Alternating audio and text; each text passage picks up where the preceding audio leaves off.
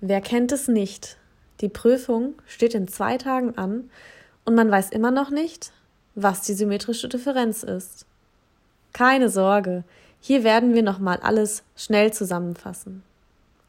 Die symmetrische Differenz gehört in den Bereich der Mengenlehre und ist eine Mengenoperation. Ein Verfahren, in dem verschiedene Mengen miteinander verknüpft werden. Unter Mengen versteht man im Ganzen zusammengesetzte Objekte, die sich untereinander stark unterscheiden. Natürliche Zahlen, Buchstaben, Würfelergebnisse und auch Objekte wie Bauklötze können Elemente einer Menge sein. Unter der symmetrischen Differenz versteht man die Menge aller Elemente, die zu den Mengen M1 und M2 gehören, außer der Schnittmenge beider Mengen.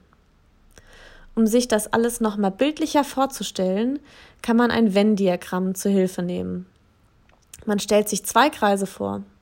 Der eine Kreis ist die Menge M1 und der andere die Menge M2. Beide Kreise überlappen sich an einer Stelle.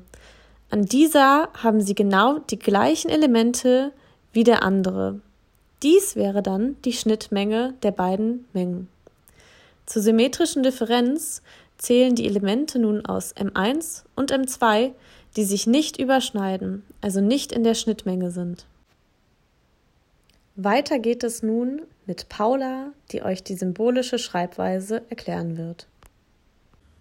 Ihr wisst noch nicht genau, wie ihr die symmetrische Differenz aufschreiben sollt?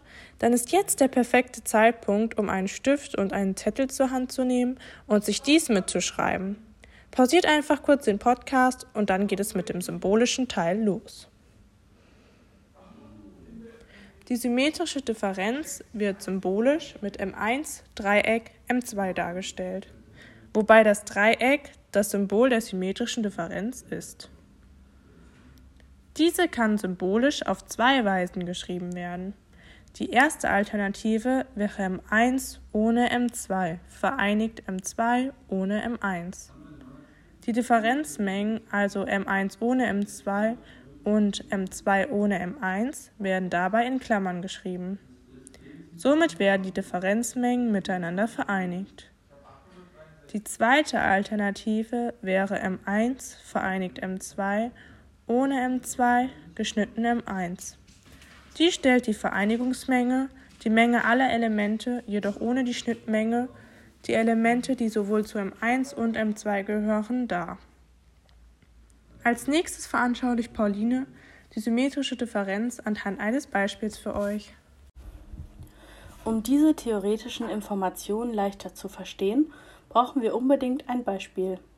Wir versetzen uns in unsere Kindheit zurück und stellen uns zwei Spielzeugkisten mit verschiedenen Bauklötzen vor. In der roten Kiste befinden sich rechteckige und dreieckige Bauklötze, das wäre unsere Menge 1. In der blauen Kiste gibt es ebenfalls Dreiecke, aber auch Quadrate. Das wäre unsere Menge 2. Beim Stapeln und Spielen bemerken wir, dass in beiden Spielzeugkisten dreieckige Bauklötze vorhanden sind. Das wäre dann unsere Schnittmenge, bei dem sich die Mengen bzw. die Kisten mit ihrem Inhalt überschneiden. Die symmetrische Differenz bezieht sich jedoch auf alle Elemente, die zur roten und zur blauen Kiste gehören außer der Schnittmenge. Das bedeutet, in diesem Beispiel besteht die symmetrische Differenz aus den Rechtecken der roten Kiste, also der Menge 1, und aus den Quadraten der blauen Kiste, also der Menge 2. Jetzt wünschen wir euch viel Erfolg und hoffen, dass ihr nächstes Mal früher anfangt zu lernen.